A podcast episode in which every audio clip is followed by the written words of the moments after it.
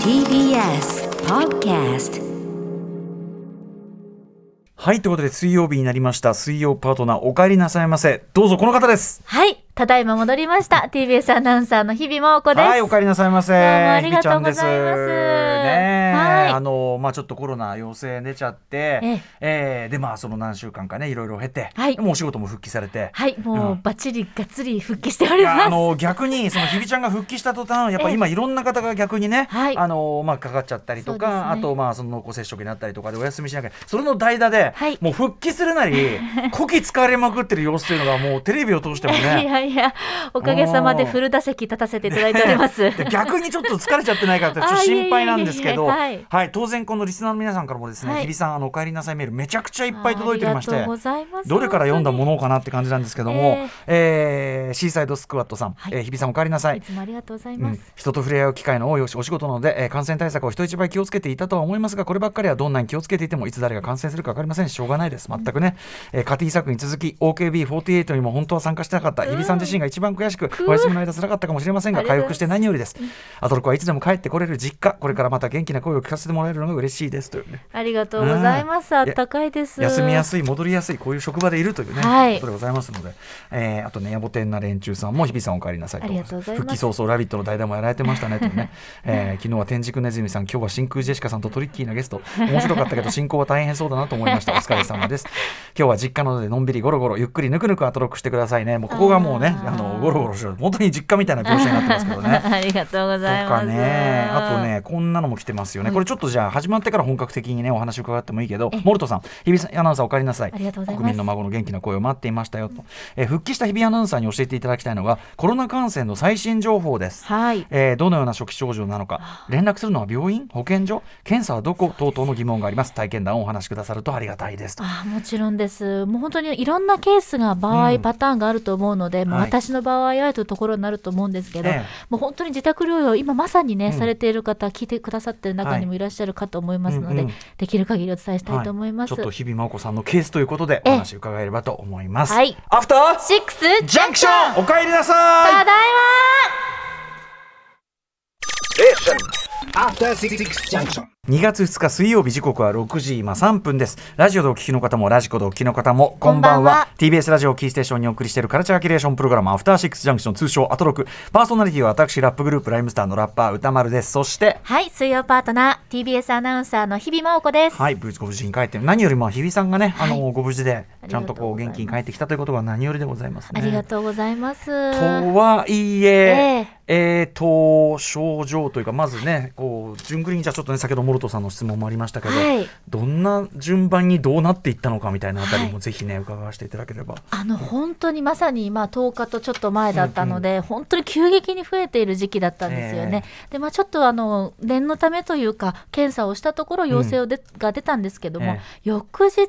ぐらいからかなもう特に色濃く症状というものが出てきまして、あはいで喉がとにかく喉がね、とにかく痛かったです。うんうんまあそのまあ、その時それよりも前からなかったというと自信はなくなってきたんですけれどもほうほ症う状というものが、うんうんうんまあ、ただそのでもやっぱ急にグンとくる感じ。目が覚めた瞬間にいたっていうぐらいもうだからあのどっちかなじゃない感じも、はい、あこれはダメだっていうか、あこれですっていう感じの、はいはいもういわゆる喉の痛み、うんただ今まで経験したことがある痛みをはるかに超えてきまして私の場合は、えええ喉がこう燃えている感じ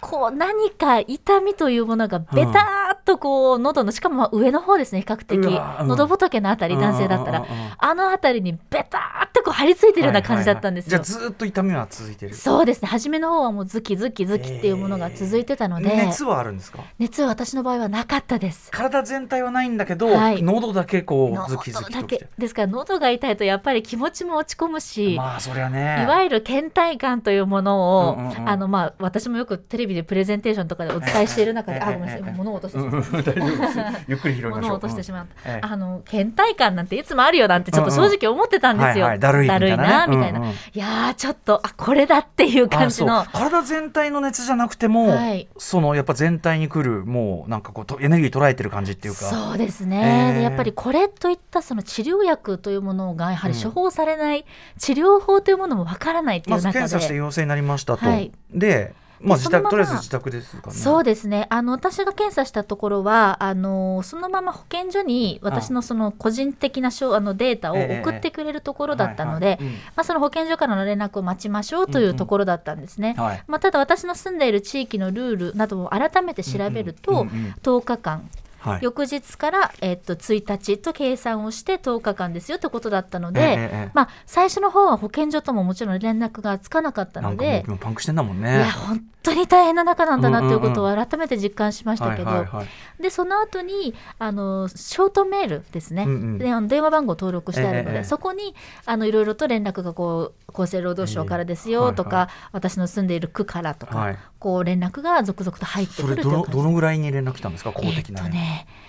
1日丸1日後だったかなあだからでも療まあ養2日目ぐらいかあらででもすまかあね。そうか。まあちょっとねそれでちょっとは安心しますよね全く追ってかれるよりはね。はい、もう一一日目は正直、うんそのまあ、症状も痛い喉が痛くてもだるい、うんうんうんはいそれから仕事に関してやっぱりいやいや連まあ絡をしないととか、うんもうとにかまくやっぱ気持ちがどうしてもまあ落ち着かなくて。あそれはうんうんあの人に感染させてないだろうかとかうこんうなのかいやいや大いや丈夫だろうかってやっぱりどうしても気持ちが前向きになれなそんこくとねうんまあてまあしょうがないけどね気にすんな気にすんなって思いますけどまあいそやういだやいなやそうですね、うんもうでもうずっとぐでんとこうベッドに横になってたところ、まあ、2日目ぐらいからだいぶ状況を自分の中で把握し始めて、ええええで保健所からのメールも来始めたので、あの厚生労働省のシステムで、はい私の場合はなんですけど、はい毎日体調チェックといいますか、はい体温とあとうちにパルスオキシメーターも1台置いておいたのでそれでえっとこれはご自血中濃度ご自分のあそうです、うんうんはうんい酸素濃度を測ってそれを入力するであったり、体調の変化みたいなものをこう、はいはい、いいえで答える、うんうそんういうシステムがありまして、うんうんハーシスという名前だったと思うんですけど、はいはいそこに毎日登録をしていました。えーはいなるほどそうかじゃああの、まあ、一応なんていうのかな間接的えにえこう体調急変とか、まあ、しないしなんていうのしてませんよっていう連絡はこうできててそうですねご飯とかどうしたの、で私はあの母が近くに住んでるので、あのおかげさまであの母が毎日ドアの前に置いてドアの前に置いておいおいて何か欲しいものあるなんてことで、うんうんあそれのは幸いでしたね。もうよかったんですけあどーまあでも本当にいつどこでうんどういったタイミングでかかるかっていうのも今わからないのでまあ、そりゃそうだまあ、いわゆる防災グッズと同じくして、はい、あの用意しとくのは必要なんだなってことは痛感しましたね備蓄的に水とかしかもしかもさこれ喉痛かったらよ、ああいうこうぶ備蓄グッズのビスケットだのね、うん乾パンだのそうあんな硬いもん絶対食えないでしょもうね、のど飴一択って感じだったので。喉飴一択本当に。あのよくプリンプリンとか聞くけど、ええまあそういうもんでもない、まあ、プリンありゃいいけど、ええあればいいんですけどね、まあだからもうほとにかく部屋の中保湿保湿しまくって、ああそりゃそもううのどだがやっぱガスガスガスガうんうんスうんずっとしてるのうんうんで、咳も出ますか咳は私の場合は出なかったんです。痛いだけ痛い。でもただやっぱ鼻水とかはあるのうんうんでうん、痰が絡む。ああやだだ、ね、からティッシュがなくなる。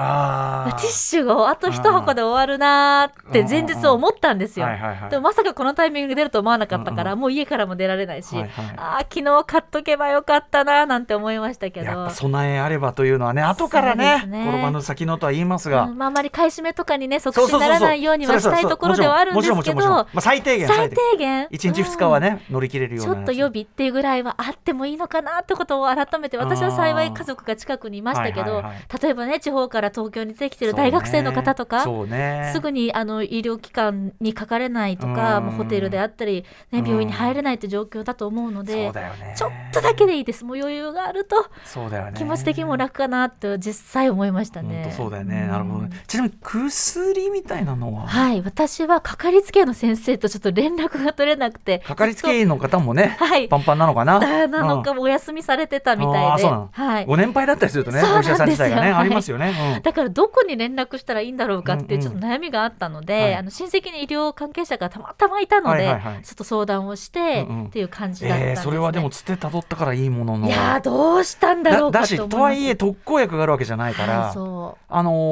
ーなんていうの対症療法的なというかな、でもあんまり解熱とかしちゃダメなんでしょそうですね熱があればもちろん解熱剤というところにはなると思うんですけど、まあ、あの解熱剤をただひたすら熱がないのを飲み続けるというのも、うんああの保健所の方の指示で気がついたんですけど、はいええ療養期間というものがやっぱり伸びてしまう可能性そもあれる。それで熱を抑えてるだけじゃんってことにジはいャッジされると、そうそあのーせっかく10日過ごしてもうそうなんかってことになっちゃうね、はいだから結局その自分のボディのなんていうの自助パワー、お前の自助パワーでなんとかせいっていうまあそれはそうなんだけど、まあね、それを結構シビアにうん、カウントされてるっていうか、そうですねあーそのお薬も結局私あの、まあ、こういうか仕事をしてますので感染という報道が出た時うんうんに友人がもうたくさん私も私もってええいろいろ連絡をくれてええでもやっぱりみんなに聞いてもそれぞれ飲んでる薬が違ったんですうんうんね。うんうんもうこう喉の痛みとかほ他の症状ってはい自己申告型になるので、うんうんうんやっぱり先生方も処方する薬とかっていうのは難しいんだなってことはすごく感じなまるした。ほどね、少なくともでもこの根本根本的な薬ではずっとどっちにしろないわけだからそうなんですよね。あ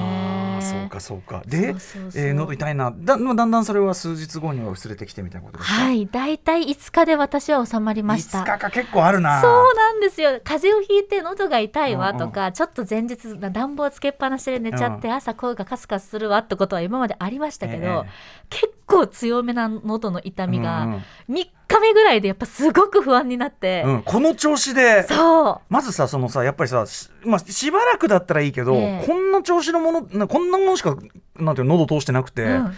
ね栄養の心配がまず普通に出てくるしそうなんですだからその喉が痛いことで冷たい水とかは飲めなかったんですねもうじゃあぬるぬるまってか常温、常温水もをう、毎朝だからまごずくごくとはいかないね。もうちょぶちょびっかわといそこううほうじ茶とか、うんうん喉に優しいこう紅茶とかうんうんカテキン作用があるようなもの、もうバキ酔いどころの騒ぎじゃないよみんな。うん、と遠いまバキ酔いが恋しかったよババ本当キに酔いができる状態でいかに健康かってことだよこ本れ。当です、うん本当にえじゃあ本当にそっと飲んちょでっ。とずつでもやっぱりその喉の痛みの影響で水分不足脱水に近い状態になる方もいるとも聞いているのそで、うだよねそりゃそうだよ。まあちょっと苦しい中であると思うんですけど痛いけどちょっとずつ水は入れなきゃダメちょっと。ずつ飲んでほしいなと思いました点ね滴とかするわけにいかないしな。そうなんです自分同時です。からねいやー大変。いやだから本当に私も軽症軽症オミクロン株は軽症ですってずっとはいテレビでもお伝えしてきたところなんですけど、うううんはいいやいや